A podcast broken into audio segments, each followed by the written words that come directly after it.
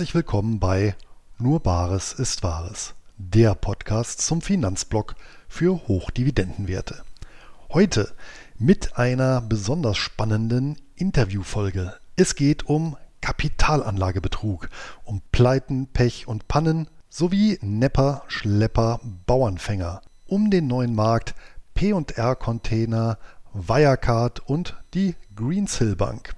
Darüber, aber natürlich auch über die Aktienanlage und Aktienkultur in Deutschland unterhalte ich mich mit Daniel Bauer, dem Vorsitzenden der Schutzgemeinschaft der Kapitalanleger. Bevor es losgeht, noch ein kurzer technischer Hinweis. Punktuell ist es bei der Aufnahme zu Tonproblemen gekommen. Diese habe ich soweit möglich rausgeschnitten, geglättet und auf ein Minimum reduziert. Falls jetzt noch vereinzelte Aussetzer zu vernehmen sind, bitte ich um Nachsicht. Und damit gebe ich ab zum Interview. Heute bei mir im Geldgespräch zu Gast der Vorsitzende einer Organisation, die mich schon mein ganzes Aktionärsleben lang begleitet. Denn schon Mitte der 1990er Jahre und dann immer wieder punktuell habe ich in den Medien von der Schutzgemeinschaft der Kleinaktionäre, damals hieß sie noch so, Notiz genommen. Ja, mittlerweile umbenannt in Schutzgemeinschaft der Kapitalanleger, kommen wir sicherlich auch noch drauf, wieso, weshalb, warum. Und ähm, erst kürzlich ja, sind wir in einem sozialen Netzwerk miteinander in Kontakt gekommen und dabei ist mir dann überhaupt bewusst geworden, dass ich so gut wie gar nichts über den Verein weiß. Wobei Verein in diesem Fall tatsächlich wortwörtlich zu nehmen ist. Also höchste Zeit, diese Wissenslücke zu schließen und daher Hallo nach München und herzlich willkommen, Daniel Bauer. Hallo, guten Tag. Schönen guten Tag. Ja, ähm, freut mich, dass Sie Zeit gefunden haben, hier Rede und Antwort zu stehen. Ja, wie gesagt, ähm, nach 25 Jahren wird es mal an der Zeit, auch für mich, mich äh, mit äh, der SDK zu beschäftigen. Ähm, von daher vielleicht zum Einstieg, wer genau ist die SDK und ja, was ist so die Kernaufgabe oder im Selbstverständnis des Vereins? Also die SDK, SDK steht für Schutzgemeinschaft der Kapitalanleger. Ähm, wir sind ein Verein, wir haben rund 8000 äh, Mitglieder aktuell, direkte mhm. Mitglieder, das heißt, die zahlen Beitrag zwischen 65 und 85 Euro im Jahr ähm, und dann ungefähr 190.000 Stimmgeber. Ähm, was ist die Aufgabe der SDK? Die SDK wurde 1959 gegründet mit dem Ziel, die Interessen von äh, Kleinaktionären auf Hauptversammlungen zu vertreten. Man muss sich das ungefähr so vorstellen, dass ähm, nach dem Weltkrieg im Endeffekt äh, die Anzahl der Aktionäre in Deutschland sehr, sehr gering war. Ähm, dennoch äh, im, Zeit, äh, im Zeitraum der, des Wirtschaftsaufschwungs damals äh, viele Unternehmen an die Börse gegangen sind. Äh, man hatte natürlich ein Problem, wer sich intensiv mit seinen Unternehmen, mit seiner Beteiligung beschäftigt, ähm, der sollte eigentlich auch aus unserer Sicht ähm, zumindest ein, zwei Mal äh, eine Hauptversammlung des Unternehmens mitgemacht haben. Warum? Ähm, weil auf Hauptversammlungen lebt man das Management vor Ort. Man kann sich einen Eindruck verschaffen, wie arbeiten die Leute, nehmen die Leute im Vorstand, im Aufsichtsrat, die Aktionäre auch ernst äh, oder sind das ja bildlich gesprochen äh, abgehobene Schnösel, die sich im Endeffekt nichts äh, um ihre äh, ja, äh, Aktionäre kümmern, nicht um, sich nicht mit ihren Aktionären beschäftigen. Ähm, damals war es so, dass äh, wenn man jetzt zum Beispiel als Münchner Aktien äh, von der Bayersdorf AG hatte, äh, dann hätte man im Endeffekt drei Tage frei nehmen müssen, um die Hauptversammlung äh, in Hamburg dann zu besuchen. Äh, das ist natürlich den wenigsten zuzumuten, vor allem wenn man dann 10 oder 20 Aktien im Portfolio hatte. Ähm, und was haben die damals gemacht, die Gründer der SDK? Äh, man hat einen Verein gegründet und hat sich quasi ähm, gegenseitig dann die Stimmrechte zukommen lassen. Und so äh, war man dann indirekt auf diesen Hauptversammlungen damals vertreten. Äh, man hat dann Bericht bekommen äh, von demjenigen, der auf die Hauptversammlung ging für den Verein.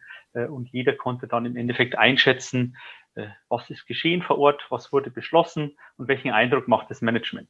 Und in der heutigen Zeit ist es natürlich ein bisschen einfacher. Wir haben heute Flugzeug, wir haben einen ICE, das gab es damals alles nicht. Ähm, das heißt, heute äh, kann man vielleicht sogar aus München äh, innerhalb ja, äh, eines Tages, innerhalb von 24 Stunden an der Hauptversammlung in ganz Deutschland teilnehmen. Diese Möglichkeit gab es damals nicht. Ähm, daher ist im Endeffekt die SDK gegründet worden und mhm. da sind die Wurzeln, liegen die Wurzeln der SDK. Das ist auch heute noch unsere äh, Hauptaufgabe. Ähm, wir vertreten aktuell um die 400 äh, oder wir sind aktuell auf rund 450 Hauptversammlungen im Jahr aktiv. Ähm, und äh, zu äh, dieser ähm, Tätigkeit kommt mittlerweile auch noch ein ganz äh, breites Spektrum an Aufgaben. Ähm, wir heißen ja, wie ich vorher erwähnt habe, mittlerweile Schutzgemeinschaft der Kapitalanleger. Ähm, das war vor 20 Jahren noch anders. Äh, du hast es genau. vorher erwähnt. Wir hießen Schutzgemeinschaft der Kleinaktionäre. Ähm, warum? Weil wir eben bis äh, Ende der 90er im Endeffekt hauptsächlich auf dem Gebiet äh, oder fast nur auf dem Gebiet der Aktionärsvertretung aktiv waren. Und mit dem neuen Markt äh, kam dann eigentlich äh, weiteres Geschäft hinzu. Warum? Ähm, weil damals erlebte Deutschland ja einen Börsenboom, ähnlich wie heute, muss man sagen. Die Aktionärszahlen sind stark gestiegen ähm, damit aber auch ja, die Irrationalität an den Märkten. Es äh, kamen in den Ende der 90er bis Anfang äh, 2000, 2001 ähm, kamen viele Unternehmen an den äh, Markt, die eigentlich äh, nicht börsenfähig waren. Es waren im Endeffekt äh, Start-ups, äh, die äh, vielleicht Kapital von Risikoinvestoren benötigt hätten, aber bei weitem nicht äh, börsenfähig waren. Und wir kennen es alle. Das hat damals zum Platzen der Blase am neuen Markt geführt und zu großen Verlusten auch für die Anleger, vor allem für die Privatanleger. Und äh, seitdem ist die SDK auch tätig im Bereich ähm, ja, der, der, der Beratung ihrer Mitglieder. Wir kümmern uns um Schadensfälle. Das heißt, wenn jemand ähm, Geld an der Börse verloren haben sollte, was äh, mit ja, Betrügereien zu tun hat. Also zum Beispiel jetzt äh, der Fall Wirecard. Ähm, dann setzen wir uns eben für unsere Mitglieder ein, um hier Schadensersatz zu erzielen. Das ist ein weiteres Geschäftsfeld. Und wir kümmern uns äh, seit äh, dem Zeitpunkt auch um äh, Sondersituationen wie zum Beispiel Anleiherestrukturierungen. Das war vor allem in den letzten zehn Jahren äh, eine sehr, sehr großes Tätigkeitsfeld, äh, weil eben sehr viele sogenannte Mittelstandsanleihen an den Markt äh, gekommen sind äh, und viele Privatanleger, die eben auf der Jagd nach Zinsen waren, weil sie auf dem Tagesgeldkonto bei der DIBA und bei der Sparkasse keinen keinen Zins mehr bekommen, eigentlich die letzten Jahre, seit zehn Jahren gut, ähm, seit der Weltwirtschaftskrise ähm, sind eben viele in diese Anleihen äh, ja, gestolpert, muss man fast sagen. Äh, denn wer sich äh, intensiv damit beschäftigt hat, konnte eigentlich relativ schnell feststellen, dass ähm, diese Anleihen ja keine sinnvollen Investitionen waren, weil es meist nur dazu diente, eben ja, notleidende Unternehmen am Leben zu halten. Und ungefähr drei von vier Anleihen dieser Mittelstandsanleihen sind mittlerweile auch in der Insolvenz beziehungsweise die Unternehmen sind insolvenz, beziehungsweise die Unternehmen haben die Zinszahlung oder äh, ausgesetzt oder die Rückzahlung ähm, aufgeschoben. Das heißt, äh, hier ist sehr viel Sanierungsbedarf äh, gegeben gewesen in den letzten Jahren und da waren wir auch für die Anleger tätig, sei es im Gläubigerausschuss oder äh, auch als gemeinsamer Vertreter von Anleihenhabern. Zu dem ganzen Thema kommt noch hinzu, ähm, dass die SDK im Bereich Aktien äh, auch sehr, sehr viele sogenannte Spruchverfahren führt. Ähm, ich weiß nicht, ähm, vielleicht erläutere ich das ein bisschen. Äh, Spruchverfahren, was ist das? Ähm, Wenn es zu einer Übernahme kommt vom Unternehmen, also bestes Beispiel jetzt die AMS aus Österreich kauft die Osra, ähm, dann ist es in der Regel so, dass es erst ein freiwilliges Übernahmeangebot gibt. Irgendwann, wenn dann die, der, die übernehmende Gesellschaft 75 Prozent der Anteile am Unternehmen äh, erreicht hat, dann äh, ist es in der Regel so, dass ein Beherrschungs- und Gewinnabführungsvertrag äh, geschl äh, geschlossen wird zwischen beiden Unternehmen und ab dem Zeitpunkt kann dann das beherrschende Unternehmen beim übernommenen Unternehmen durchregieren. Das heißt, der Vorstand des übernommenen Unternehmens, in unserem Fall Osram, äh, hat im Endeffekt äh, nichts mehr zu sagen, sondern ähm, der Vorstand der AMS AG kann direkt reinregieren in die Geschäftsführung und kann zum Beispiel auch anordnen, dass bestimmte ähm, ja, äh, Aufträge ausgeführt werden oder nicht ausgeführt werden, weil es eben im Interesse des Großaktionärs ist, aber nicht im Interesse des Unternehmens selbst. Mhm. Ähm, wenn zum Beispiel, ähm, ja, wenn äh, Osram ähm, ein Vorprodukt herstellt für AMS, könnte man das theoretisch unter Marktpreis liefern an AMS. Das ist natürlich zum Nachteil der, der Osram-Aktionäre und daher ist es gesetzlich vorgeschrieben, dass die Osram-Aktionäre die Möglichkeit erhalten, aus dem Unternehmen auszusteigen. Das heißt, es gibt ein Pflichtübernahmeangebot auch nochmal im, äh, Falle äh, eines Abschluss eines Beherrschungs- und Gewinnabführungsvertrages. Äh, und es gibt in Folge dessen für diejenigen, die das Angebot nicht annehmen, eine Garantiedividende, das heißt eine garantierte Dividendenzahlung. Und ähm, da ist es natürlich immer so, dass es äh, große Interessenskonflikte gibt zwischen äh, dem Übernehmer und den freien Aktionären, die wir in der Regel vertreten. Ähm, warum? Der Übernehmer will möglichst äh, wenig zahlen im Rahmen dieser Übernahme und will möglichst eine geringe Garantiedividende auszahlen. Ähm, die freien Aktionäre wollen natürlich genau das Gegenteil, also einen möglichst hohen Übernahmepreis erzielen oder eben eine möglichst hohe Garantiedividende.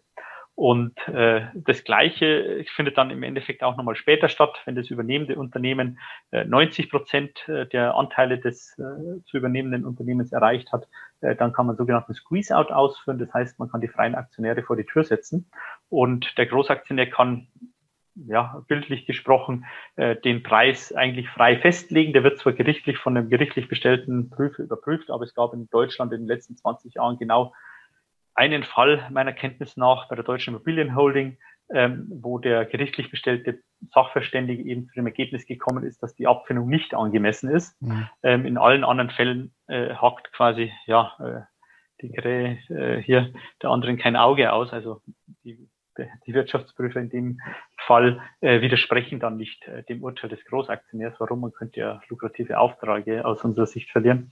Ähm, darum äh, gibt es eigentlich sehr, sehr wenig Widerspruch. Aber es gibt da eben das Instrument sowohl beim Squeeze-Out aus, auch beim äh, Abschluss eines äh, Beherrschungsvertrages, dass man vor Gericht diese Abfindung nochmal überprüfen kann. Und äh, da ist die SDK ähm, ja, mitführend in Deutschland. Wir überprüfen ungefähr in zwei von drei solchen Fällen ähm, die Abfindung nochmal äh, vor Gericht äh, oder lassen die überprüfen und haben da auch in der Vergangenheit äh, mehrere Milliarden Euro Nachzahlungen erreichen können. Das heißt, wenn das Gericht eben dann zum Ergebnis kommt, äh, die Garantiedividende oder das Übernahmeangebot oder im Fall des Squeeze-Outs die Abfindungszahlung war nicht angemessen, dann äh, bekommen alle, die eben hier ähm, in den letzten Jahren zu wenig erhalten haben, nochmal eine Nachzahlung, die dann auch entsprechend über die Laufzeit verzinst wird seit äh, Durchführung der Maßnahme. Und äh, da ist die SDK mitführend, äh, indem wir eben hier vor Gericht die freien Aktionäre äh, vertreten und eben hier Klagen im sogenannten Spruchstellenverfahren einreichen. Ja, das waren ja jetzt schon eine ganze Menge Punkte und beantwortet nebenbei schon die nächste Frage, woher denn diese Umbenennung stammt. Aber klar, wenn jetzt nicht nur mehr Kleinaktionäre im Fokus stehen, sondern eben auch ähm, solche Sachen wie Anleihen, ähm, ja, dann ist natürlich auch eine, eine Namensumbenennung fällig. Sind Sie eigentlich auch damit involviert als SDK in die Pleite der äh, Greensill Bank? Oder ist das ein Bereich, wo Sie sagen, nee, also das ist zu weit weg? Ähm, wir haben durchaus Mitglieder, die betroffen sind. Äh, darum begleiten wir die auch in dem Fall. Ähm, aber aus unserer Sicht ist in dem Fall ähm, die Begleitung ja äh, fällt sehr, sehr gering aus. Warum? Ähm, Privatanleger dürften hier äh, vollständig geschützt sein. Es ist zwar äh, mit ein bisschen bürokratischem Aufwand verbunden, aber wir gehen jetzt nicht davon aus, dass ähm, hier Privatanleger Verluste erleiden werden, im Gegensatz zu Kommunen etc., die eben nicht mehr unter die Einlagensicherung fallen. Und hier ist es so, dass die gesetzliche Einlagensicherung eben die ersten 100.000 Euro äh, abdeckt und hier ist der Einlagensicherungsfall auch schon eingetreten. Das heißt, man wird hier relativ schnell an sein Geld kommen und wer über 100.000 äh, Euro investiert haben sollte, der ist auch durch die ähm, privatwirtschaftliche Absicherung nochmal gedeckt. Das heißt, da ähm, ja, zahlen äh, mittelfristig dann hm. die äh, mithaftenden anderen Banken, die in den Einlagensicherungsfonds angehören, ähm, die Differenzbetrag zu 100.000 Euro. Nun ist ja die Greensill Bank nicht die erste, die in Deutschland pleite geht. Ich glaube, seinerzeit in den 70ern war das ja die Herstadt Bank. Das war ja relativ skandalös und in deren Zuge dann überhaupt sowas wie Einlagensicherung auf Bankguthaben eingeführt wurde.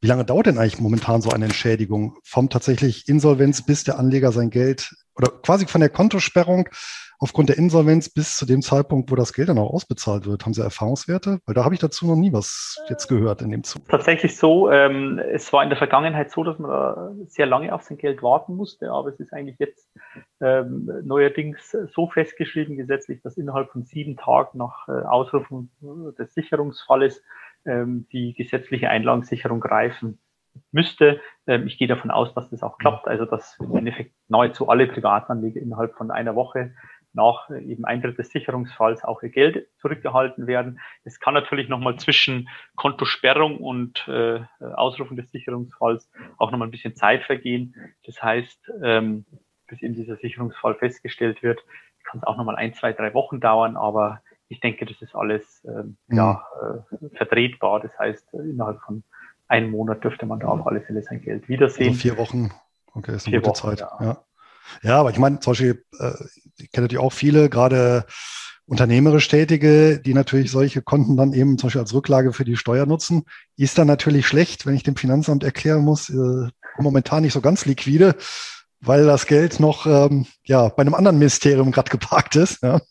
Aber das geht auch. Also wir hatten ja schon in, in Zypern ein ähm, bisschen, ein bisschen Erfahrungswerte. Da sind die zwei größten Banken vor mehreren Jahren pleite gegangen. Und da war es auch so, dass man die, äh, also dass es kein Bailout gab, ähm, äh, nicht wie in Griechenland. Da hat man ja die Banken beziehungsweise die Banken gerettet und damit auch die Kunden. In Zypern hat man die Kunden tatsächlich bluten lassen und da gab es auch äh, zumindest ein paar, paar Mitglieder, die auch selbstständig waren, ähm, die da große Probleme hatten. Ähm, es war ein Schifffahrtsunternehmer, der hatte äh, sein Geld in Zypern geparkt, weil er auch unter deren Flagge gefahren ist. Ja. Ähm, und der hat tatsächlich fast sein gesamtes Betriebsvermögen beziehungsweise sein liquides Vermögen verloren, also außerhalb der Schiffe, die er hat, ähm, weil eben hier er ja auch nur mit 100.000 Euro gesichert war. Ähm, und da war es tatsächlich ein Problem, ähm, weil äh, der hat natürlich, ein, ja, der musste Gehälter zahlen etc. Und das hat sich massiv auf, äh, die, äh, äh, auf das Unternehmen ausgewirkt. In anderen Fällen, ähm, die weniger Geld hatten auf dies, bei den zypriotischen Banken, da war es tatsächlich so, dass das Finanzamt dann auch, ähm, also einen Fall habe ich konkret in Erinnerung, da hat das Finanzamt dann auch ähm, nochmal entsprechend gestundet und äh, der Herr hat dann mehr Zeit bekommen, eben seine Unternehmensschulden hier beim Finanzamt zu tilgen. ich denke, das kann man schon erklären. Also das ist das Ja, gut, das liegt natürlich dann ein bisschen auf der Hand. Das ist schon richtig.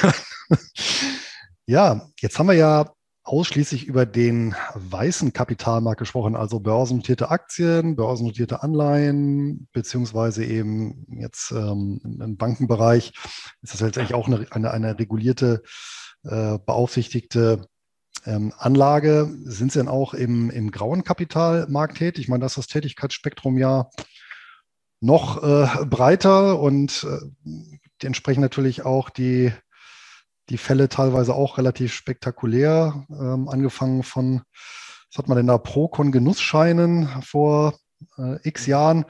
Und R, die Container. Stimmt, die Container hatten wir auch noch, habe ich auch schon wieder vergessen. Ja, und aktuell scheint sehr beliebt zu sein, weil da fragen mich momentan auch sehr viele äh, Leser und äh, Zuschauer und Hörer, was denn die Seriosität von so Cannabis-Anlagen ist. äh, Gibt es anscheinend auch für Privatanleger so Beteiligungsmodelle äh, mit dann auch zweistelligen Zinssatz äh, pro Quartal, wo natürlich offensichtlich ist, dass wir also meines Erachtens zumindest sehr offensichtlich, dass wir uns hier im Rahmen eines Ponzi-Schemas bewegen. Sind Sie denn da auch unterwegs in dem Umfeld? Ja, äh, sind wir unterwegs, äh, vor allem da, wo es eben viele betrifft. Also in der Regel, wir beobachten jetzt den grauen Kapitalmarkt nicht ähm, von uns aus äh, quasi, mhm. sondern wir beobachten den oder wir bekommen es mit, weil es viele Anfragen von Mitgliedern gibt. leider ist es tatsächlich so, Sie haben absolut recht. Ähm, Im Cannabis-Bereich tut sich viel, auch in diesem ja, Blockchain, Blockchain-Bereich, Stimmt, das weit gesprochen. Ja äh, das ist eigentlich so das, was wir am häufigsten bekommen. Also da gibt es eigentlich jeden Tag eine Meldung dazu, wo jemand irgendwo 300.000 äh, Euro, habe ich gestern erst mitbekommen, hinüberwiesen hat ähm, auf eine angeblich dematerialisierte äh, Beteiligung an einer Cannabis-Firma sogar in dem Fall. Ähm, also da haben wir beides. Ähm, es ist tatsächlich so, dass äh, wir beobachten das im Endeffekt, weil eben Mitglieder auf uns zukommen, dass wir das jetzt speziell nachverfolgen, wie es äh, bei Unternehmen, die börsennotiert sind, ist das ist nicht der Fall. Dazu fehlen uns einfach die, die, die ähm, die Mitarbeiter und die, die Aktiven. Mhm. Äh, das muss man vielleicht noch dazu sagen, was ich vorher nicht gesagt habe. Wir leben im Endeffekt als Verein. Äh, wir haben zwar hier 16 ähm, Mitarbeiter in München in der Geschäftsstelle, die kümmern sich um die Anfragen, äh, Juristen, äh, auch einen Redakteur und auch äh, Grafiker, die quasi die Mitgliederzeitschrift setzen.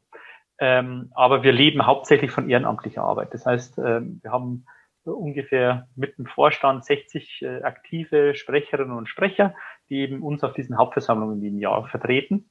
Ähm, und äh, die machen das weitgehend ehrenamtlich. Das heißt, die bekommen einen Aufwandsersatz, ähm, aber das war's schon. Und also Reisekosten etc. und einen Zeitersatz, aber ähm, sind nicht fest angestellt, sondern machen das eben aus freier Motivation und weitgehend ehrenamtlich.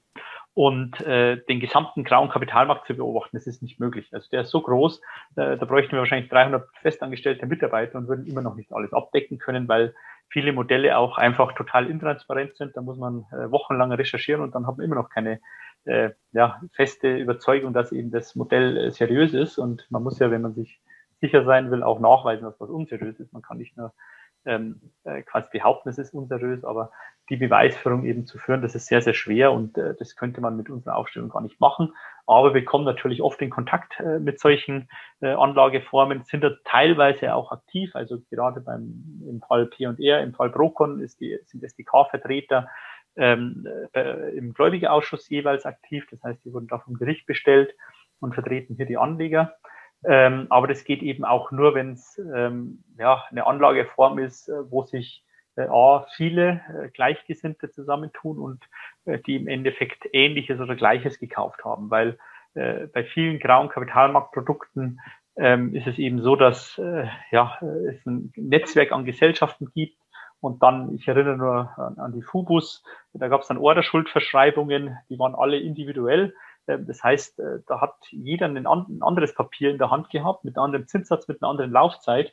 Äh, solche, in solchen Fällen dann die Anleger gebündelt zu vertreten, zu geringsten Kosten, das ist nicht möglich. Also da ähm, muss man sich dann als Anleger entscheiden, nehme ich mir selber einen Anwalt, äh, der sich das alles anschaut und mich vertritt, aber da ist halt der Nachteil, viele Privatanleger haben meistens irgendwo 20 bis 30.000 Euro investiert. Und wenn ich dann äh, einen eigenen Anwalt äh, mandatiere, ähm, auch wenn ich den nur nach den gesetzlichen Gebühren zahle, äh, bin ich da schon bei ein paar tausend Euro, wenn ich dann versuche, irgendwo Schadensersatz geltend zu machen. Oder auch nur die Vertretung Insolvenzverfahren kostet relativ viel Geld. Äh, da stellt sich oft die Frage, ob man dem schlechten Geld wirklich noch Gutes hinterherwerfen möchte. Also da, das ist so äh, unser Spruch immer, da muss man wirklich aufpassen, weil oft ist eben einfach nichts zu holen. Also weder bei der Gesellschaft, die insolvent ist im grauen Kapitalmarkt, noch bei den äh, Beratern, Vermittlern, die in dem Bereich aktiv sind, weil die es sind dann meistens so viele, ja, sind so vielen Schadensersatzklagen ausgesetzt, dass das private Vermögen schnell aufgebraucht ist und die Hintermänner sind meistens verschwunden oder das Geld ist verschwunden. Das heißt, ja. äh, da hat man dann vielleicht irgendwo einen, äh, einen, Titel, wenn man eine Klage gewonnen hat, aber den kann man nicht vollstrecken, ähm, was uns auch schon oft so gegangen ist. Also, dass wir Klage gewonnen haben, äh, aber dann eben festgestellt haben, das Geld reicht hinten und vorne nicht für alle. Ähm, und äh, ja, dann gibt's halt noch eine, eine Quote quasi, äh, eine Insolvenzquote von 15, 20 Prozent ähm, aber man bleibt eben dann auch weitgehend auf den Kosten sitzen. Und mhm. äh, das ist eben ein großes Problem. Und um Anleger eben vertreten zu können als SDK, ähm, ist es eben notwendig, dass diejenigen äh, quasi alle dasselbe Produkt gekauft haben. Ähm, und das ist in vielen Fällen einfach nicht möglich, wenn ich da an die äh, ganzen Anbieter äh, denke, die Bäume äh, und Teakbäume irgendwo in Südamerika oder in Afrika verkaufen ähm, die haben alle unterschiedliche Zertifikate, unterschiedliche Baumarten auf unterschiedlichen Grundstücken. Ähm, die zu vertreten ist sehr, sehr schwierig. Natürlich kommt bei solchen Themen wie Blockchain äh, dazu, das eignet sich auf zwei Weisen hervorragend. Zum einen sehr abstrakt. Äh, das heißt, auch Nicht-Experten eine Kompetenz vorgaukeln, die nicht da ist äh, und, und ein Produkt verkaufen, was nicht verständlich ist für viele Normalanleger und zweitens lässt sich natürlich auch mal ins Ausland verlagern, äh, sodass dann ja die Spur letztendlich dann effizient nicht, äh, nicht aufzunehmen ist, vermute ich mal. Ne? So ist es. Also innerhalb der EU, in der Schweiz, äh, USA geht noch, aber wenn Sie dann natürlich nach Vietnam, auch nach Dubai ähm, oder irgendwo in der Karibik, also viele mhm. dieser Blockchain-Anbieter, die wir aktuell sehen, die sitzen äh, irgendwo auf den Grenadinen in der Karibik. Ähm, da ist es natürlich äh, für jeden Anwalt der Welt äh, aus Deutschland heraus nahezu unmöglich, hier wirklich, wenn man einen Titel haben sollte, zu vollstrecken. Also das ist mit so viel Kosten und Aufwand verbunden, dass sich das in der Regel nicht lohnt. Da sind wir eigentlich schon bei einem Punkt. Immer dann, wenn ein Produkt extra für Privatanleger konzipiert ist, Obacht gelten sollte, weil das in der Regel einen Grund hat. Würden Sie dieser These zustimmen? Ja, absolut. Das kann man beobachten. Ja. Ähm, wenn es ein Produkt gibt, das im Endeffekt hauptsächlich oder sich nur an Privatanleger richtet und das auch nur Privatanleger kaufen, sollte man höchste Vorsicht walten lassen. Das ist tatsächlich so, äh, das hat man gut gesehen, zum Beispiel ähm, im, bei P&R, bei den Containern. Vielleicht zum Hintergrund, P&R war ein Anbieter von Containern. Das heißt, äh, man hat hier äh, Container veräußert äh, an Anleger. Die Anleger haben das dann an eine andere Gesellschaft äh, des Unternehmens wieder, eine Tochtergesellschaft wieder zurückvermietet, haben dafür Mieteinnahmen bekommen über Jahre und konnten dann zu einem festen Preis vorab ähm, die Container nach der Laufzeit von zwei bis fünf Jahren wieder zurückverkaufen an die Gesellschaft, die die Container verkauft hat. Ähm, da hat man dann durchschnittliche Renditen von fünf, sechs Prozent erzielt. Ähm, da muss man sich natürlich fragen, warum äh, macht es jemand, äh, gerade Container, die äh, man im Endeffekt nur in großen Stückzahlen richtig günstig einkaufen kann. Also es lohnt sich nicht, äh, bei einem Hersteller mal 50 oder 100 oder 200 Container im Monat zu ordern. Nein, äh, da kaufe ich meistens Zehntausende äh, von diesen Standard-C-Containern ähm, um eben auch entsprechende Preisvorteile zu generieren. Und das Gleiche ist auf der Abnehmerseite. Ähm, wer soll äh, quasi eine Veranstaltung von Privatanlegern, die äh, zu Beginn ein paar zehntausend äh, Container haben, wer sollte da einzelne Container sich leihen? Also die Reedereien, äh, die äh, vorne auf so einem Schiff äh, passen teilweise mittlerweile 20.000 Container auf den Großtransportschiffen, die zwischen Asien, USA und Asien, Europa verkehren. Ähm, da äh, handelt kein, keine Reederei im Endeffekt mit solchen kleinen Einheiten, solchen Stückzahlen. Ähm, und äh, dann kommt noch hinzu, dass institutionelle Investoren, die das Geschäft tatsächlich auch machen, ähm, äh, aber quasi in geschlossenen Einheiten, nicht zugänglich für Privatanleger, auch noch geringere Renditen kalkulierten als die P&R. Mhm. Ähm, da fragt man sich natürlich, wie kann das sein, weil bei P&R, wenn ich mit Privatanlegern hantiere, kommt natürlich hinzu, der deutlich äh, gestiegene administrative Aufwand. Ich muss mich um meine Anleger kümmern, ich muss mich um die Vertragsgestaltung kümmern, ich muss mich steuerlich um die ganzen Positionen kümmern. Das verursacht alles Kosten. Das heißt, der Privatanleger kann eigentlich den institutionellen Anleger, der in der gleichen Branche tätig ist, von der Rendite her nie schlagen, ähm, weil ja. er einfach viel größere Kosten hat für das Ganze. Und dennoch war es so, dass P&R ähm, deutlich höhere äh, Renditen geboten hat als der Markt. Ähm, und äh, sowas ist unmöglich über die längere Zeit. Das heißt, da weiß man eigentlich, hier ist irgendwas faul. Ähm, und das war es auch. Das Gleiche war bei Procon der Fall. Ähm, wenn man sich anschaut, Procon hat immer Genussscheine ausgegeben, hat damit ähm, Windräder finanziert. Und Procon war ganz stolz, dass sie äh, keine Bank, äh, keine Bankenfinanzierung haben. Ähm, die haben sich quasi so verkauft, bösen Banken. Ähm, die brauche ich nicht, ich brauche kein Fremdkapital und haben dennoch insgesamt dann quasi ja, über fünf Prozent ähm, äh, an Rendite erwirtschaftet. Zur gleichen Zeit haben aber ähm, institutionelle Anleger, quasi Versicherungen, Pensionskassen, die auch mhm. in Windräder, in Solaranlagen investiert haben, ähm, Zinsen von oder Renditen, interne Renditen noch von viereinhalb bis fünf Prozent ähm, ja. quasi in Kauf genommen, damit sie Eigenkapital geben. Also die haben im Endeffekt ähm, über bestimmte Konstruktionen Eigenkapital gewährt und haben äh, dann eben fünf Prozent bekommen und haben aber 80 Prozent des Investitionsvolumens über Fremdkapital äh, geleistet. Das heißt, ein Fremdkapital war mit zwei bis zweieinhalb, drei Prozent in diesem Zeitraum verzinst. Das heißt, die Durchschnittsrendite, die deren Anlagen erwirtschaftet haben, war deutlich unter diesen 5,5, 6 Prozent, die Procon geboten hat. Ähm, das ist eigentlich nicht möglich. Also da ähm, muss man sich natürlich fragen, wie kann das sein, äh, wenn eben hier ähm, die durchschnittliche Rendite auf Anlagen, also Fremdkapital plus Eigenkapitalrendite irgendwo bei dann äh, guten drei Prozent liegt, gleichzeitig Procon aber das Doppelte auszahlen will, ähm, da muss man ja ähm, hellhörig werden, weil sowas geht eigentlich nicht, weil die können auch nicht günstiger Anlagen einkaufen und haben zusätzlich noch eben diesen ganzen administrativen Aufwand für die Privatanleger zur Betreuung etc. Ähm, da weiß man relativ schnell, dass irgendwas nicht stimmt. Ja. Wobei P&R, die waren ja, glaube ich, mehrere Jahrzehnte aktiv, wenn ich mich nicht täusche, oder? Die waren mehrere Jahrzehnte aktiv tatsächlich.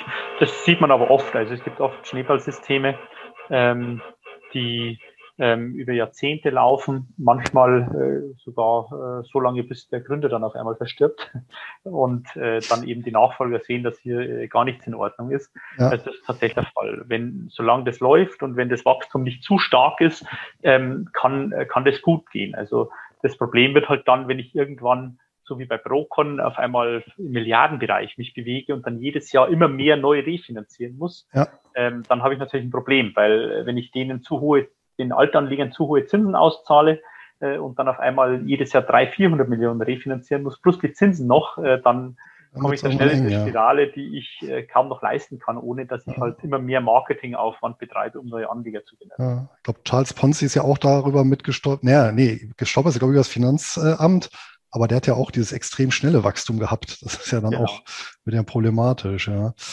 Wobei war es tatsächlich so, dass P&R am Ende sich herausgestellt hat, zumindest ein schneeballartiges System, das da betrieben wurde? Oder ist das Ganze noch offen? Das habe ich gar nicht mehr weiterverfolgt.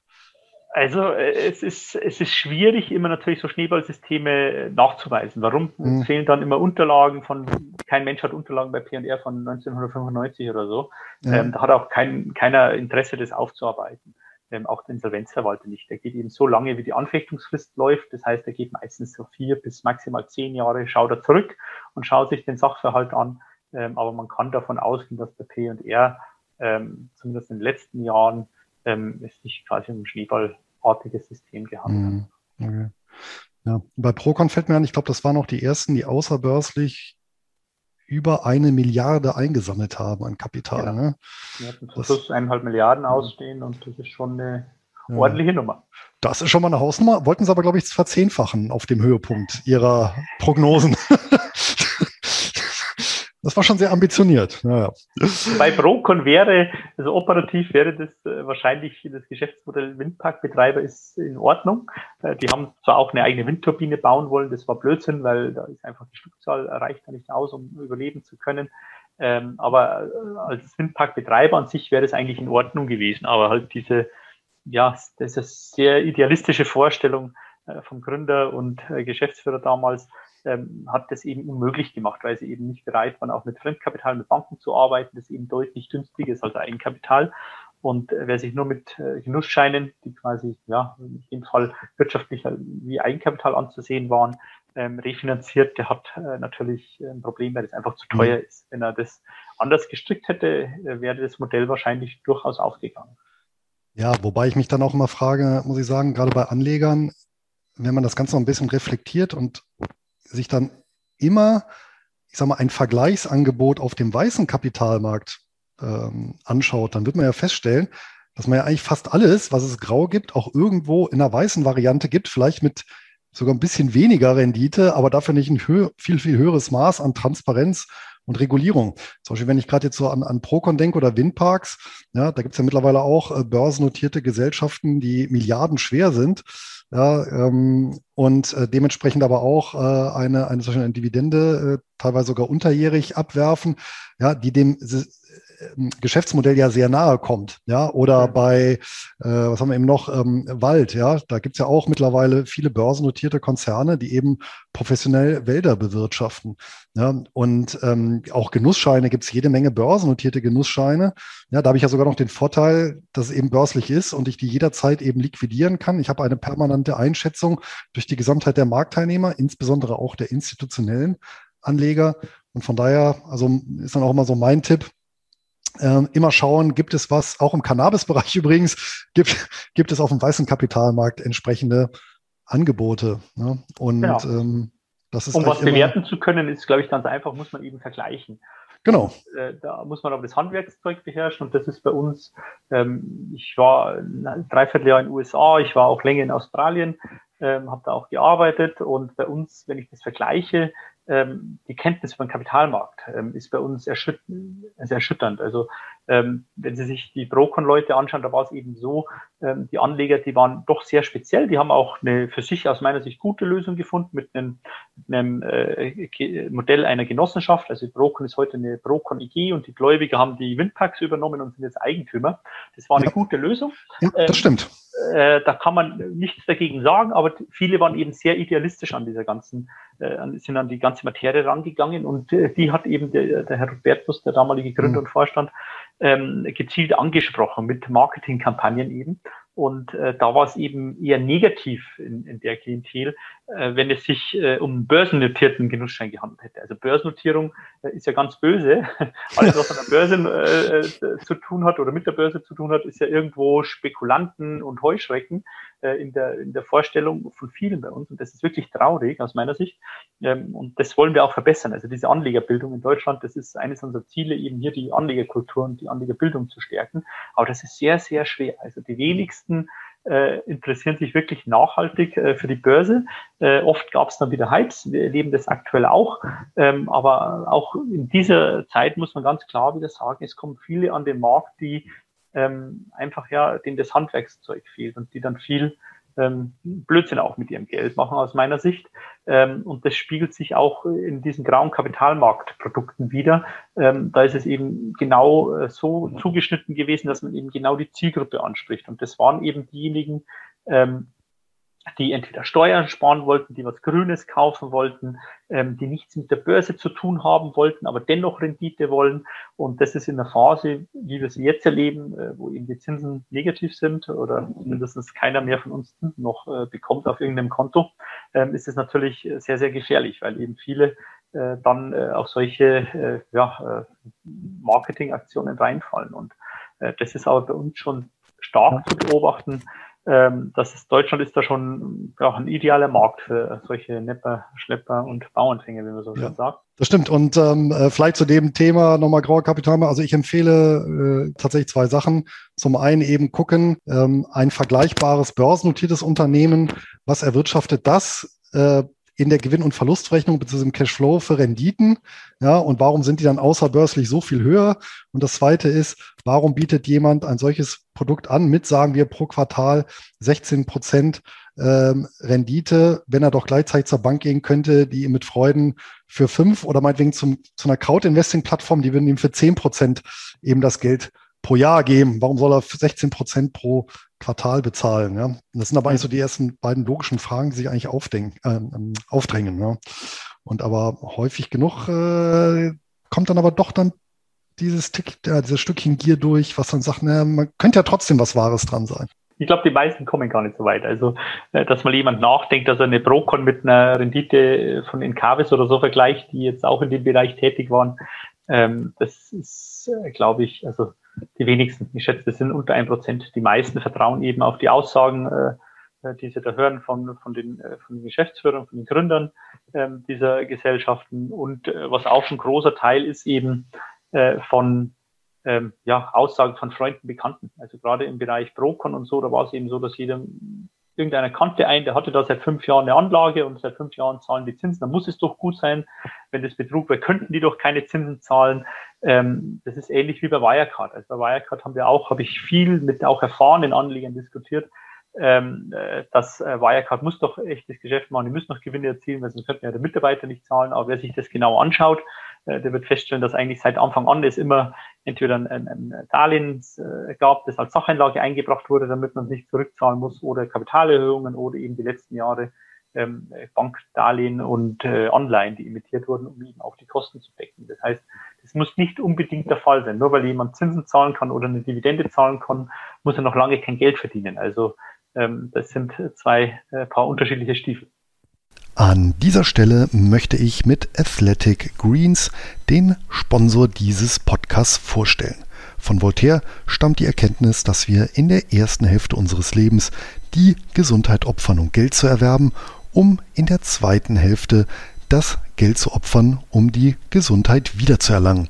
Das wäre natürlich allzu schade um die vielen schönen Dividenden, weshalb tägliche körperliche Ertüchtigung für mich zum Wohlsein einfach dazugehört. Das ist übrigens auch prima zum Podcast hören. Und genau an dieser Stelle unterstützt mich seit kurzem Athletic Greens, ein seit zehn Jahren durch Ärzte und Ernährungswissenschaftler kontinuierlich weiterentwickeltes Nahrungsergänzungsmittel mit 75 abgestimmten Vitaminen und Mineralstoffen. Alles was man so braucht, um groß und stark zu bleiben. Aktuell gehört das tägliche Glas Wasser mit einem Löffel hochkonzentriertem Gemüse zu meinem festen Ritual. Geschmacklich weckt das Getränk Kindheitserinnerungen an Huber-Buber-Kaugummis. Im Abgang dominieren frische Grasaromen. Also die von der Wiese meine ich. Was hat mir Athletic Greens bisher gebracht? Nun, fürs Erste regeneriere ich gefühlt schneller und erreiche früher wieder die volle Leistungsfähigkeit. Für mich persönlich nicht relevant, aber der Vollständigkeit halber sei erwähnt, dass Athletic Greens rein pflanzlich sowie laktose- und glutenfrei ist, sollte also allseits bekömmlich sein. Hört sich interessant an? Derzeit gibt es für alle Hörer meines Podcasts unter athleticgreens.com-bares ein exklusives Probierangebot mit 60 Tage Geld zurück Garantie. Die Adresse ist auch in der Podcast-Beschreibung und im dazugehörigen Blogbeitrag hinterlegt. Und damit gebe ich zurück an die Folge. Absolut, absolut. Ja, und äh, da sind wir auch wieder beim neuen Markt. Da ist ja auch viel durch Mundpropaganda gelaufen und da gibt es auch diesen Spruch, nichts ist ärgerlicher, als wenn der Nachbar reich wird, ja. Und dann zieht man eben dann auch ähm, hinterher. Ja, jetzt, ähm, wenn wir jetzt aber wieder in den, in den weißen Kapitalmarkt schwenken und dann sagen wir, naja gut, da haben wir dann zwar nicht so viele, aber trotzdem so Skandale wie Wirecard und kann ich überhaupt als Kleinanleger etwas ausrichten? Was sind denn überhaupt dann die, die Rechte, die ich so habe als Aktionär, wenn ich denn Anteilseigner bin? Was, egal ob ich mich jetzt einbringe bei der SDK oder selber, was, was, was kann ich überhaupt, kann ich überhaupt was bewirken? Ja, also ähm, alleine ist es natürlich schwer, ähm, SDK auch. Ähm, äh, als Aktionär, als eigener Aktionär oder als eigenständiger Aktionär, der jetzt 100 Siemens-Aktien hat, würde ich bei Siemens nicht viel bewegen können. Das ist ganz klar. Warum? Äh, es gibt ganz klare Rechte, die ein Aktionär hat. Äh, ist im Aktiengesetz auch festgeschrieben. Ähm, ich habe zum Beispiel ein Stimmrecht auf der Hauptversammlung und die Aktionäre entscheiden über sehr viele wichtige Sachen. Ähm, also so eine Hauptversammlung klingt ja immer relativ ja, dröge für die meisten. Ähm, ist auch, sag ich mal, wenn man das das erste Mal erlebt, eher langweilig wahrscheinlich für die meisten. Warum? Äh, äh, klassisch beginnt eben der Aufsichtsrat, eröffnet eine Hauptversammlung, dann kommt der Vorstandsbericht und dann äh, kommen viele Fragensteller, Aktionäre und Aktionärsvertreter, die eben hunderte oder gar tausende Fragen bei den großen Unternehmen stellen. Ähm, und spätestens nach dem zweiten oder dritten schläft man dann ein oder geht dann zum Essen oder verlässt die Veranstaltung in der Regel. Ähm, warum? Äh, weil viel eben sehr, sehr, ja, sehr viel trockener Stoff ist. Also wenn äh, Aktionärsvertreter oder Aktionäre über Vorratskapitalbeschlüsse äh, diskutieren, dann ist das ja für die meisten doch weniger interessant. Oder die Vorstandsvergütung ist jetzt auch nicht das, was den Aktionär an sich interessiert von einem Milliardenkonzern, ob jetzt der Vorstand acht oder zehn Millionen im Jahr verdient. Ähm, das ist den meisten eigentlich ja egal sagen wir es mal so.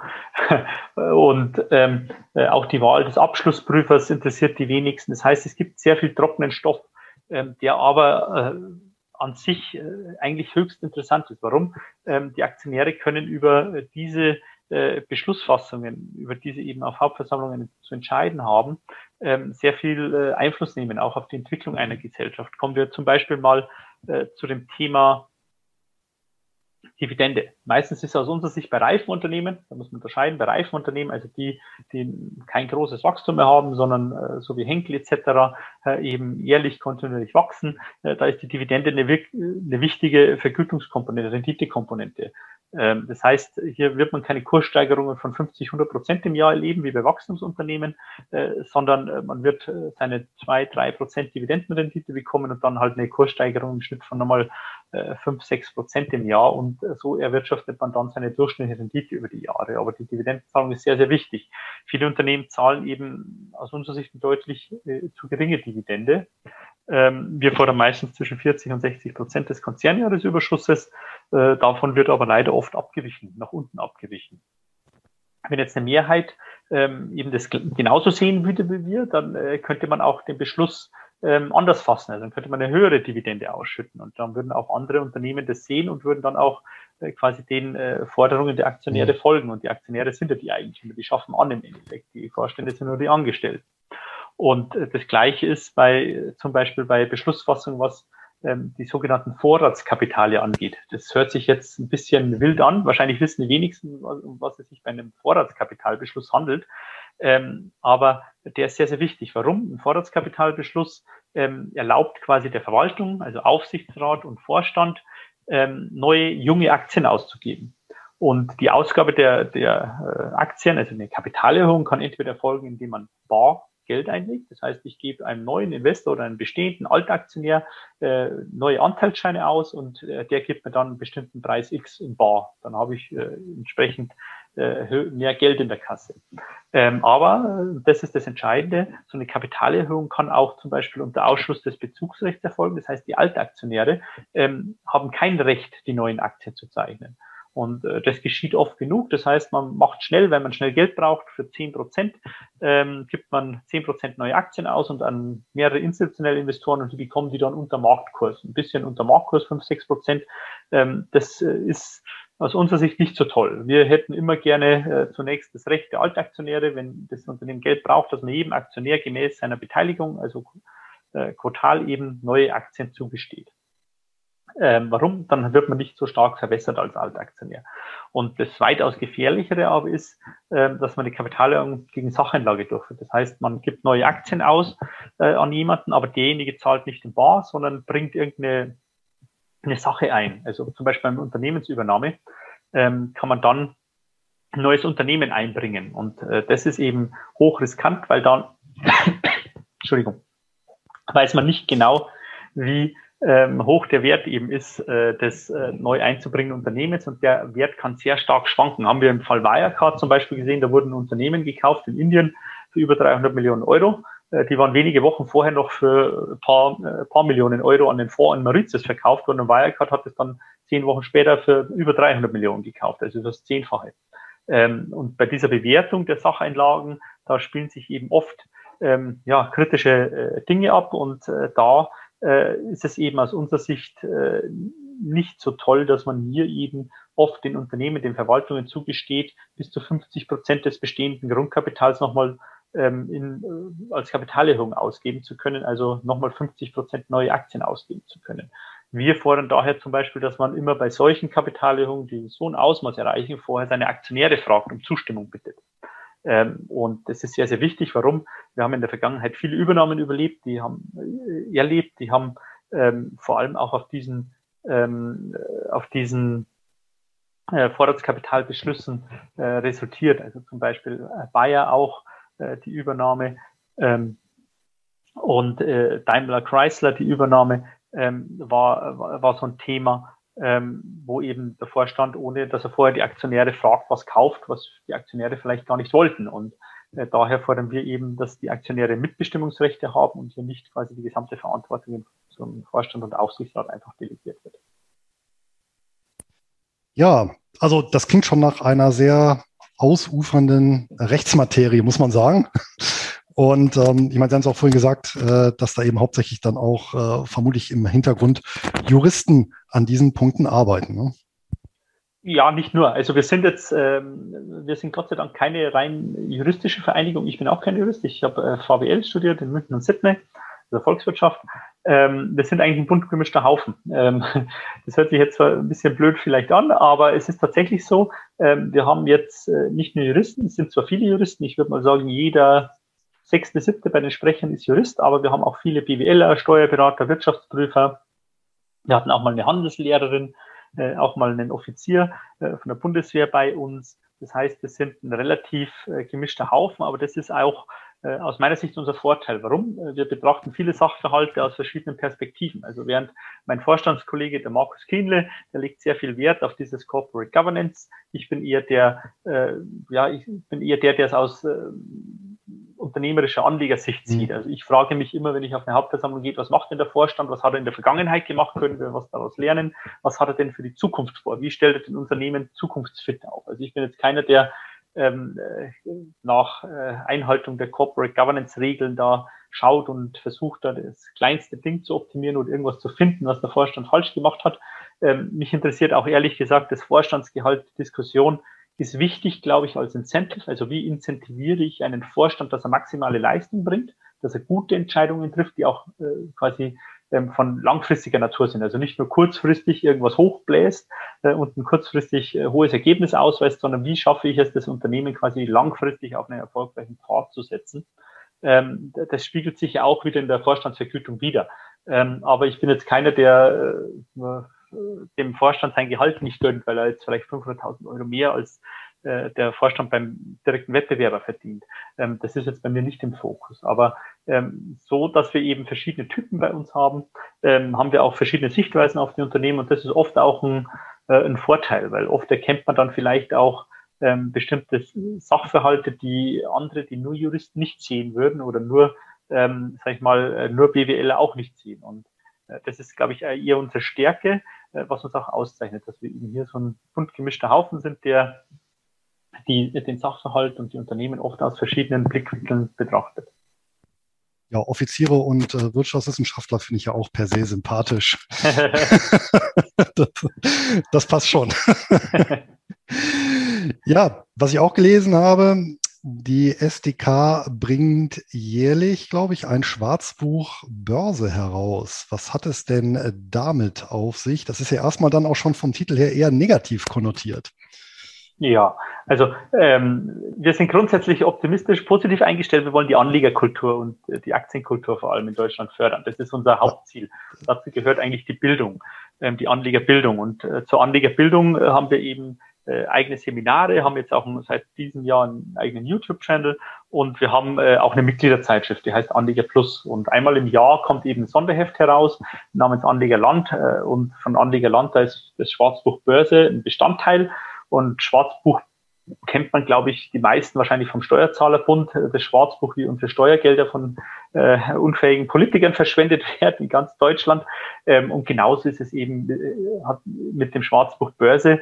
Äh, zur Wahrheit gehört eben auch, dass ähm, der Börse und am Kapitalmarkt nicht nur Geld zu verdienen gibt, sondern auch viel zu verlieren.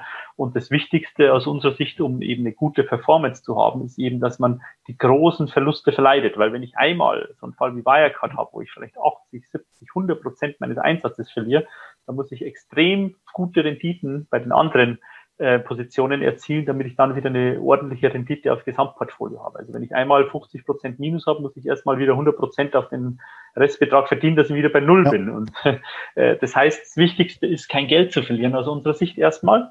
Ähm, zumindest, was heißt kein Geld zu verlieren? Eben diese großen Fälle, wo ich weiß, ich kann es nicht mehr aufholen, zu vermeiden dass man natürlich mit jeder Investition auch mal 10, 20, 30 Prozent im Minus sein kann, das, ist, das gehört einfach dazu. Die Schwankungen, äh, gerade wenn ich in, in Wachstums, in, äh, wachstumsstarke Werte investiere, da brauche ich auch nicht unruhig werden, aber es wird halt dann dramatisch, wenn ich weiß, das Geld ist für immer weg, weil das Unternehmen, das mhm. Geschäftsmodell wird sich nicht mehr erholen. Und leider gibt es eben vielfach Fälle, ähm, wo das der Fall ist. Und meistens ist das äh, mit, ja, entweder zum Teil Unfähigkeit verbunden vom Management, aber zum großen Teil halt leider auch äh, von mit betrügerischen ja, Tätigkeiten von, von den Gründern, von Vorständen, Managern etc. Und das thematisieren wir eben im Schwarzbuch. Also da ist ein großer Teil, hier die Unternehmen aufzuzeigen, die Kapital vernichten, weil sie eben kein funktionierendes Geschäftsmodell mehr haben, weil sie ein unfähiges Management haben, aber auch äh, eben die ja, unangenehmen Seiten des Kapitalmarkts aufzuzeigen. Da gehören Unternehmen dazu wie Wirecard, aber da gehören auch ähm, Produkte hinzu. Also wir besprechen da auch immer die äh, Zertifikate, die wir sehr kritisch sehen äh, zu großen Teilen, weil es gibt äh, ja. Klar, es gibt Zertifikate wie Indexzertifikate. Das ist, das ist gut, dass es sowas gibt, wenn man dann einfach äh, kostengünstig an der Indexentwicklung äh, partizipieren kann. Es gibt auch gute Discount-Zertifikate etc. Aber es gibt über eine Million Zertifikate. Davon brauchen wir wahrscheinlich gerade mal 10.000. Den Rest der ist eigentlich für einen Privatanleger nicht geeignet, weil er im Endeffekt die Funktionsweise zum großen Teil gar nicht versteht. Und äh, sowas greifen wir eben auf oder auch die CFD-Branche ähm, Certificates ja. for Differences, ich weiß nicht, ähm, wo, eben, wo man eben auch im Endeffekt Wetten auf die Kursentwicklung äh, tätigen kann, was eben für einen Privatanleger nicht geeignet ist. Also viele ja. CFD-Anbieter schreiben ja selber drunter, dass drei Viertel der Anleger, die hier investieren, Geld verlieren. Ähm, das warum? müssen mittlerweile, ne?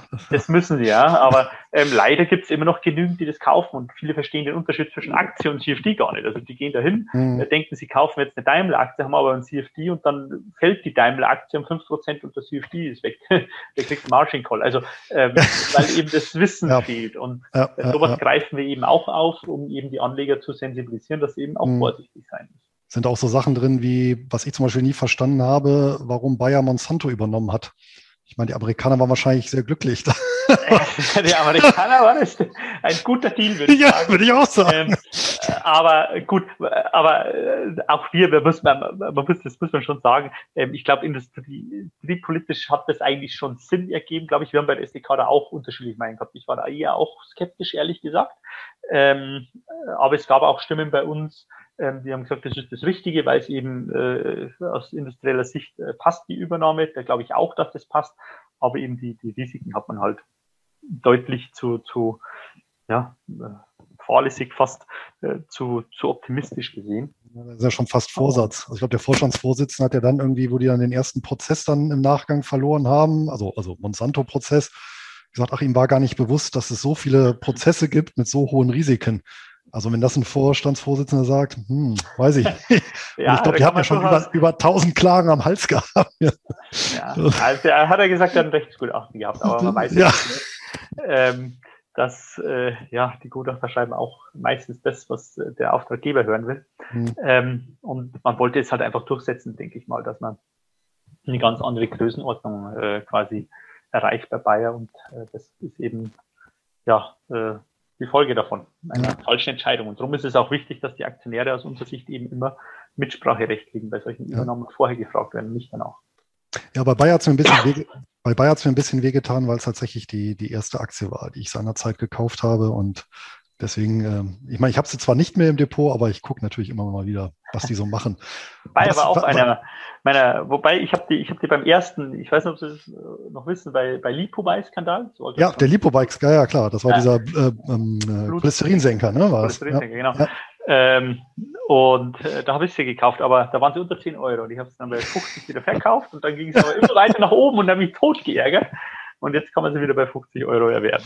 Ja, mal auf, mal ab. So ist das an der Börse. Ja. Aber bei Bayer, die werden das überleben. Ähm, da bin ich mir sicher. Das kostet die Milliarden. Ähm, aber auf ja. lange Sicht ist das Unternehmen, ähm, glaube ich, also ja. wird kein, keine, nicht vergleichbar mit. Daimler hat ja auch Kreisler überlebt. Von daher ja, jetzt kann, sich, jetzt kann sich, ja, und jetzt kann sich Fiat dran abarbeiten. Ja, kommen wir noch zu einem äh, Punkt, auf den man natürlich unweigerlich stößt, wenn man sich so die Geschichte der SDK anguckt, der so etwa zehn Jahre her ist. Da gab es ja auch einen heftigen juristischen äh, Schlagabtausch, auch rund um den Vorstand. Da gab es eben so Vorwürfe, so Thema Insiderhandel. Ähm, äh, das Ganze auch im Zusammenhang, äh, Ironie der Geschichte mit Wirecard. Können Sie da vielleicht so ein bisschen äh, Licht äh, nochmal reinbringen oder das aus Ihrer Sicht so darstellen, sofern das eben juristisch äh, abgewickelt ist und nicht äh, noch läuft natürlich? Mhm. Also wir sind bei Wirecard äh, vielleicht vorab, wir sind da wieder dran. Ähm, die SDK war im Endeffekt die erste Organisation, die die Vorwürfe gegen Wirecard öffentlich gemacht hat. In, als erst, erstmals kam das auf in einem Thread bei Wall Street Online von einem User, ähm, der das äh, gepostet hat dazu, Kritik gepostet hat zu Wirecard. Ähm, die hat damals ein, ein, Vorstand von uns aufgegriffen ähm, und äh, hat dann auf der Hauptversammlung unangenehme Fragen gestellt, wodurch es dann zu einem starken Kurssturz kam in den, in den folgenden Wochen, äh, weil es durch die Medien ging, ähm, beziehungsweise hat sich bedingt dadurch, dass der Kurs am Tag der Hauptversammlung, weil da waren anscheinend Fondsmanager von einer größeren Adresse anwesend, die haben gesehen, welche Fragen unser Vorstandsvorsitzender damals gestellt hat ähm, und haben dann noch am selben Tag verkauft, was zu einem Kursschutz von 30 Prozent geführt hat. Und dadurch ist natürlich die, sind die Medien aufmerksam geworden, haben nachgefragt, was war denn da?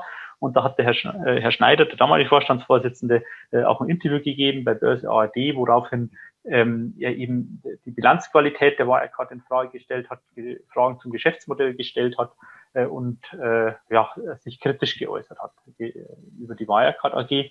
Ähm, die Folge war dann, dass äh, die Wirecard äh, massiv gegen die SDK vorgegangen ist. Ähm, es wurde in dem Zuge auch aufgedeckt, dass ein Vorstandsmitglied damals, der nicht auf der Hauptversammlung war, eine Short-Position auf Wirecard-Aktien hatte. Das heißt, er hat von den fallenden Kursen profitiert. Ähm, das ist natürlich für uns maximal unglücklich. Es ist war aus meiner Sicht war es damals kein Gesetzesverstoß, ähm, weil er hat selber nichts gesagt, hat auch nichts veröffentlicht etc. Ähm, aber natürlich war es maximal unglücklich. Daraufhin hat die SDK auch die Compliance-Richtlinie, die interne verschärft. Das heißt, als Vorstand äh, und als Sprecher kann ich nicht short sein, wenn ich mich zu einer Aktie äußere, sonst äh, darf ich, äh, wenn ich short bin, ich kann Short sein, das können wir unseren Leuten nicht verbieten, weil sie sind ehrenamtlich tätig. Ich persönlich mache keine Short-Geschäfte, aber ähm, ob das andere machen, weiß ich jetzt nicht. Aber man darf es eben nicht, wenn man sich als SDK-Sprecher oder Vorstand zu einem Sachverhalt von der Gesellschaft äußert, bei der man äh, quasi dann äh, kann man nicht Short sein, wenn man sich äußert. Äh, und äh, das war unglücklich, das hat die Wirecard herausgefunden, wie auch immer. Die sind irgendwo an die gesamten Depot- und Bankdaten von den SDK-Vorständen damals gekommen ähm, und haben dann massiv gegen die SDK geschossen und haben eben die Verbindung hergestellt äh, zwischen Shortsellern und äh, der SDK. Die gab es aber meines Wissens äh, nicht, äh, weil es waren damals noch von, von dem Bankhaus in der Schweiz, waren auch noch mehrere Fondsmanager auf der äh, Short-Seite unterwegs. Ähm, und da wurde eine Verbindung hergestellt, die nie bewiesen wurde und die ist aus meiner Sicht, so wie ich die Akten, also ich kann das nur aus dem Aktenstudium äh, wiedergeben, ähm, auch nicht äh, erkennen kann. Und äh, in der Folge ist dann der, der Vorstand, der zurückgetreten, der, der Short war, ist zurückgetreten und zwei Jahre später ähm, hat die Staatsanwaltschaft äh, ihn dann in Untersuchungshaft genommen und einen weiteren äh, zwei weitere Beschuldigte in Untersuchungshaft genommen aus dem Bereich der ja von Redakteuren, die Börsenbriefe herausgeben. Ähm, da wurde den drei vorgeworfen, dass sie quasi Kaufempfehlungen für, für wesentliche Nebenwerte ähm, abgegeben haben sollen ähm, und gekauft haben sollen von Journalisten von großen deutschen Aktienmagazinen ähm, damit eben diejenigen Journalisten, die zum Kauf empfehlen, obwohl sie selber diese Aktien besessen haben sollen. Ähm, das wurde denen vorgeworfen. Ähm, Im Zuge dessen ging auch das damalige Vorstandsmitglied der SDK äh, in Untersuchungshaft.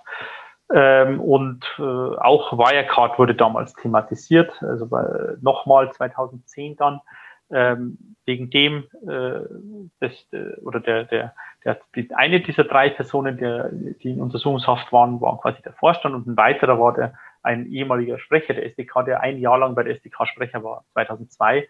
Der wurde darauf, 2002 äh, ist der äh, vom Vorstand aber ähm, ja, abberufen worden, weil er damals aus Sicht des Vorstands eben nicht geeignet war, als Sprecher tätig zu sein. Also heißt, acht Jahre bevor er in Untersuchungshaft ging, war das. Man hat den Herrn aber dennoch der SDK als als Form, als Funktionär oder ehemaligen Funktionär zugerechnet, obwohl der, also A war nur ein Jahr Sprecher und B war nie ein Funktionär und hatte auch keine Führungsposition oder so inne. Er war halt auf dem Finanzmarkt unterwegs und hat dann seine Börsenbriefe da gegründet.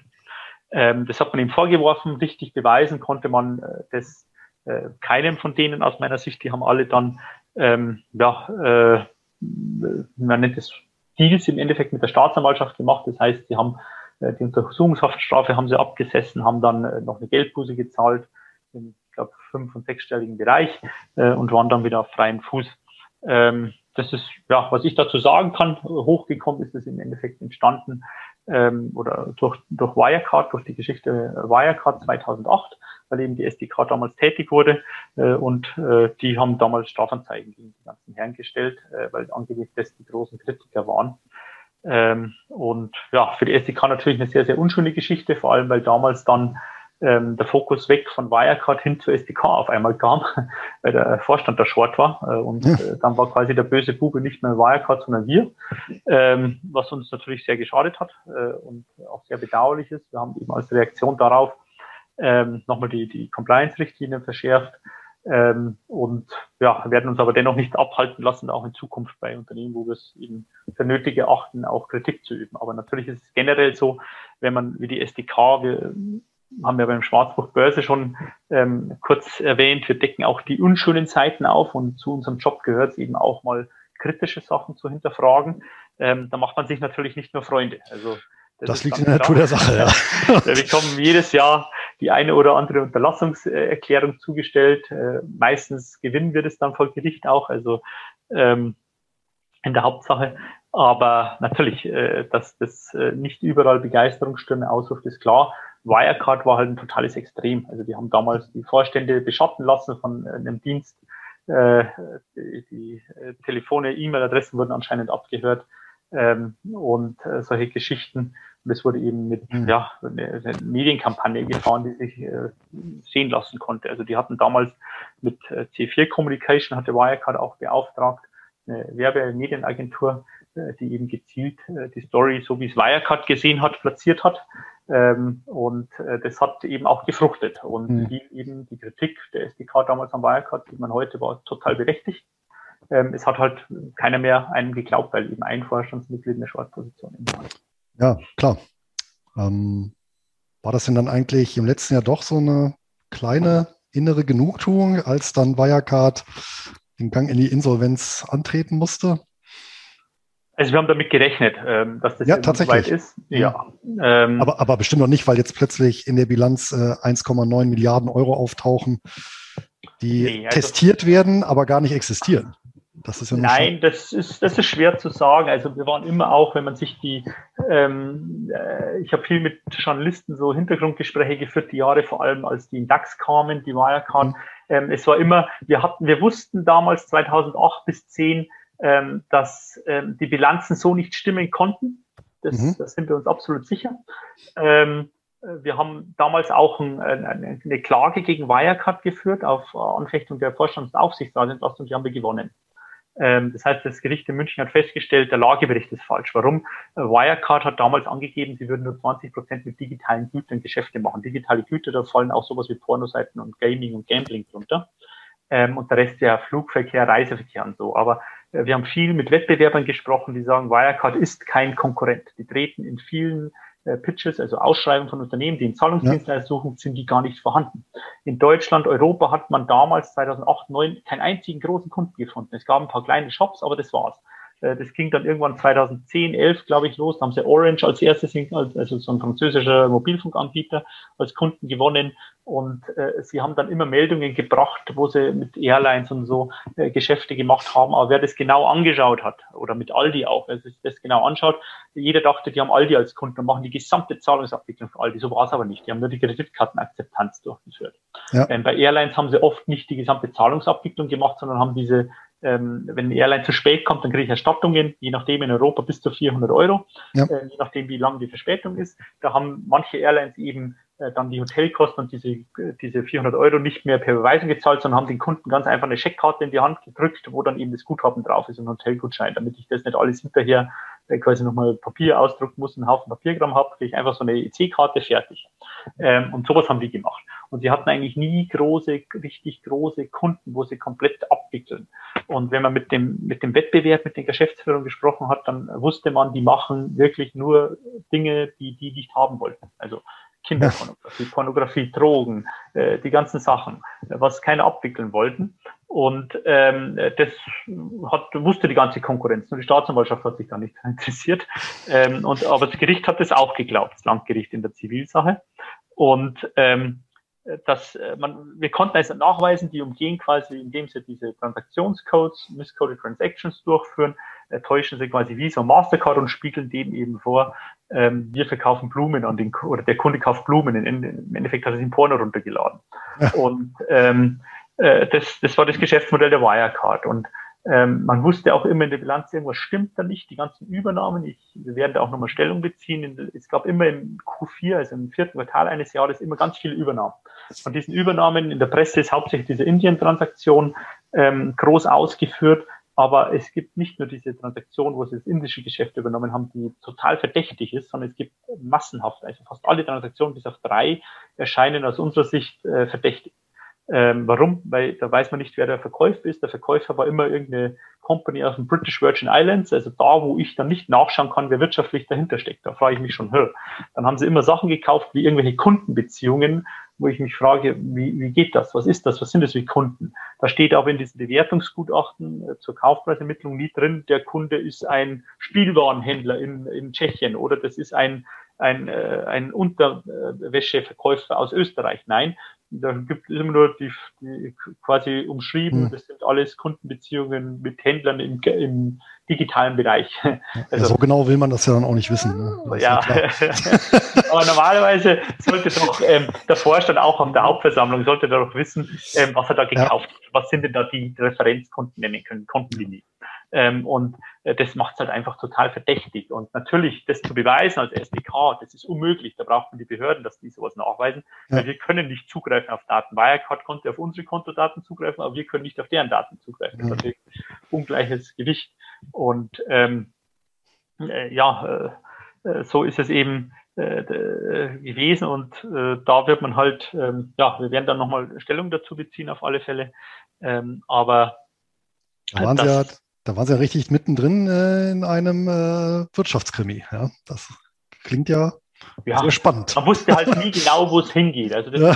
so, wir wussten, wir waren uns halt total verunsichert auch im Endeffekt, weil da kommt die BAF hinterher, verhängt, also das Leerverkaufsverbot, da dachte ich jetzt, jetzt spinne ich total ähm, weil man denkt ja auch selber, ist man, oder man versucht sich zu reflektieren, versucht die, die, den Sachverhalt zusammenzufassen. Man weiß, da sitzt einer in, in London, der Dan McCrum und dann ein paar Journalisten hier von der Wirtschaftswoche und so, vom Handelsblatt, die schreiben sehr kritisch, haben, glaube ich, auch unsere Meinung vertreten.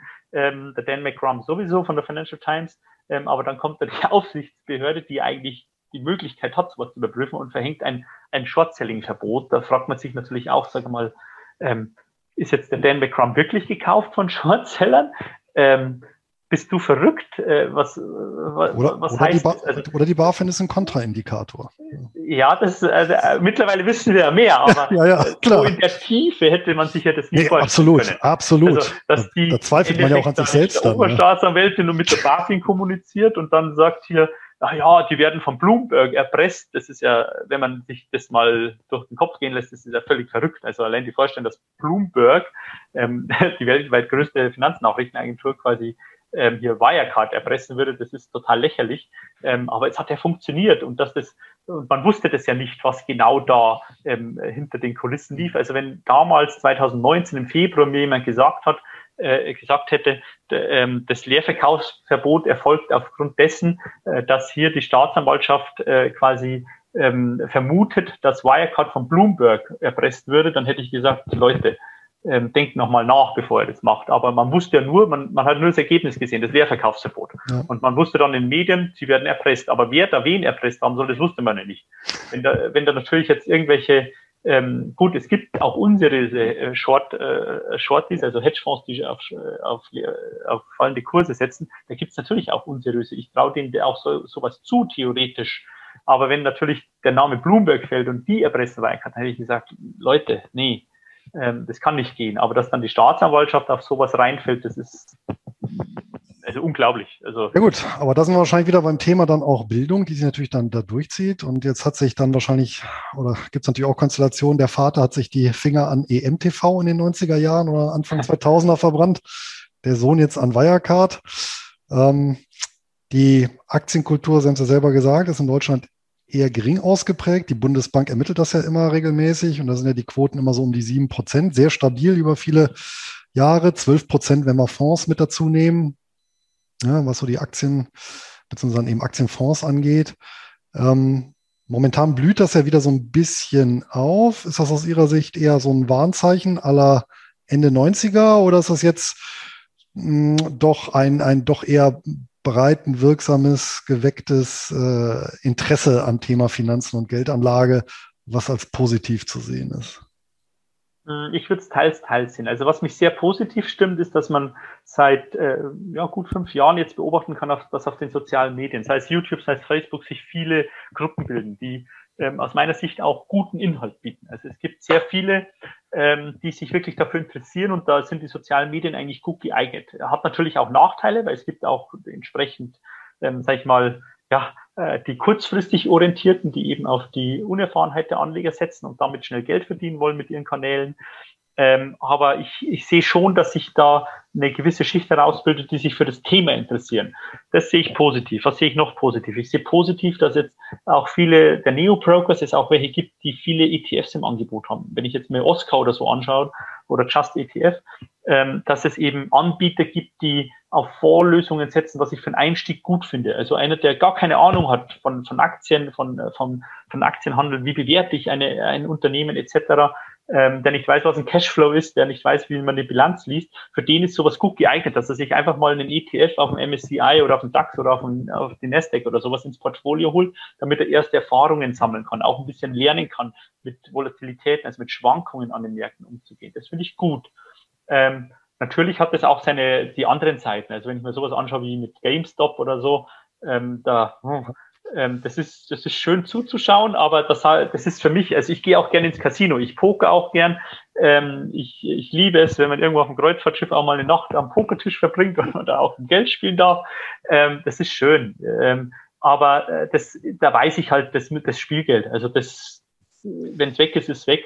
Ähm, aber das erwartet ja keiner, wenn er jetzt für 20.000 Euro GameStop-Aktien kauft, dass das dann vielleicht eine Woche später bloß noch äh, 5.000 Euro wert ist. Und das muss man sich halt bewusst sein, dass äh, da viele Risiken auch lauern und viele ähm, im Endeffekt unerfahrene Anleger auch Sachen kaufen, die man ähm, mit Bedacht kaufen sollte, wo eben nicht ganz klar ist, wie viel ist das Unternehmen wirklich wert. Ähm, das ist, das sehe ich jetzt nicht so dramatisch, wenn man dann in Blue Chips geht, wenn jemand eine Apple, eine Amazon oder eine Microsoft oder eine SAP oder eine Henkel oder eine BSF kauft, dann sehe ich das entspannt. Ähm, aber es gibt halt viele, die kaufen dann auch, sage ich mal, in hochvolatilen Märkten Nebenwerte, Bereich ein, wo sie überhaupt keine Ahnung haben, wie man das bewertet, wo eben auch, wie vorher erwähnt, die, die Instis fehlen, die da wirklich dafür sorgen, dass der Kurs auch entsprechend einigermaßen äh, realistisch äh, sich einstellt quasi. Und dann gibt's halt diese äh, Themen wie äh, Blockchain-Angebote, wie ähm, CFDs, Zertifikate, wo eben auch wieder viele investieren. Also ich sehe jetzt nicht diese, diese große Gefahr wie 2000, 2001, die totale Übertreibung sehe ich nicht, äh, gerade in dem Zinsumfeld, wo wir uns bewegen. Aber es wird schon wieder ähm, welche geben, die enttäuscht den Markt wieder verlassen, links und rechts. Ähm, das wird nicht sein wie 2001, ja. 2002, da bin ich überzeugt.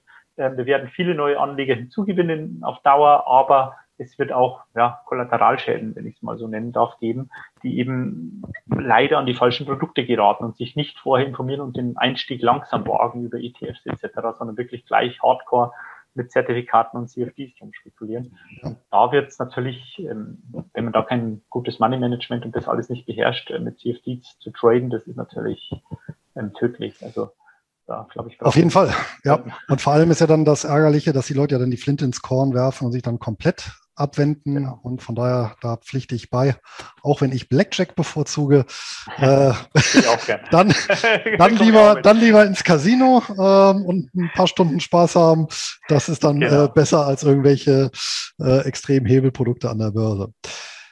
Herr Bauer, es war wirklich super interessantes Gespräch und ich wusste gar nicht, dass die SDK ja hinter den Kulissen äh, ja so spannend äh, und tief in die Finanzszene ja eingebettet ist. Und äh, ich bedauere schon fast, dass wir uns nicht äh, vorher über den Weg gelaufen sind. Aber besser spät als gar nicht. Vielleicht noch zum Abschluss für diejenigen, die sagen, hört sich alles gut an. Wo kann ich meine 50 Siemens-Aktien oder ähm, 20 Bayer-Aktien einbringen und wo bekomme ich das Schwarzbuch Börse her oder wie kann ich mich engagieren?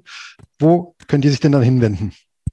Also wir suchen natürlich immer äh, neue Mitglieder, klar, und vor allem auch aktive Mitglieder, also die aktiv bei uns mitarbeiten. Ähm, wer da Interesse hat, wer sich für das Thema Finanzmärkte interessiert, also egal welche Ausbildung, Grundlagen man mitbringt, ähm, der ist bei uns immer herzlich willkommen. Wichtig ist, dass man Begeisterung für die Börse, für das Thema Börse mitbringt äh, und quasi auch ein bisschen Zeit.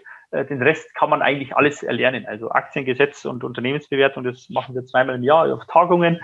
Ähm, da freue ich mich immer, wenn neue dazustoßen, auch gern äh, jüngere Kandidaten, weil wir haben immer das Problem, dass wir eher zu alt sind, also viele, die eben in Ruhestand sind oder selbstständige Ältere, die schon ja, im Endeffekt ausgesorgt haben, äh, die kommen dann halt zur SDK und machen das als Hobby.